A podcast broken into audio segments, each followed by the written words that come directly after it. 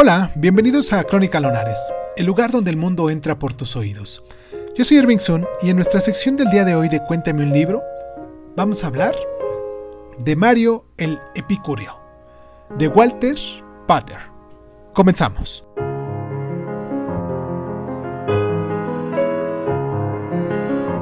Walter Pater es quizás más conocido como autor de El Renacimiento, aparentemente una visión general del arte y la cultura de este periodo, pero en realidad un manifiesto a favor de la existencia estética que iba a tener una profunda influencia en el temperamento artístico del fin del siglo.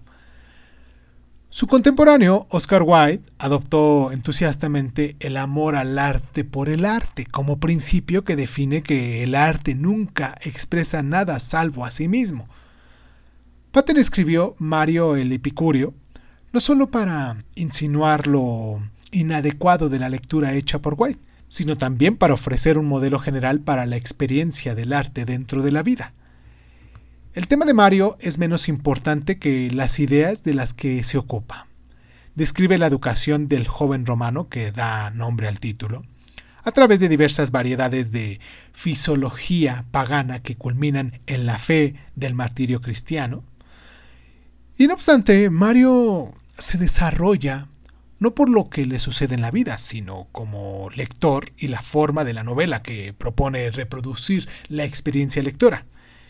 Y pues en este caso, leer conecta de manera significativa pasado, presente y futuro, convirtiéndose en un proceso de crecimiento moral redentor. La simultaneidad cuidadosamente construida de la novela de Pater nos hace sentir esto como lectores, además de observar sus efectos en su héroe. El relativo olvido de Mario queda demostrado por el hecho de que no existe ninguna edición moderna de la obra. Pero si hemos de ver la literatura como un proceso de formación espiritual, además de sensual, respetando ambos lados de la ecuación de Pater, entonces leer su novela sigue siendo algo crucial.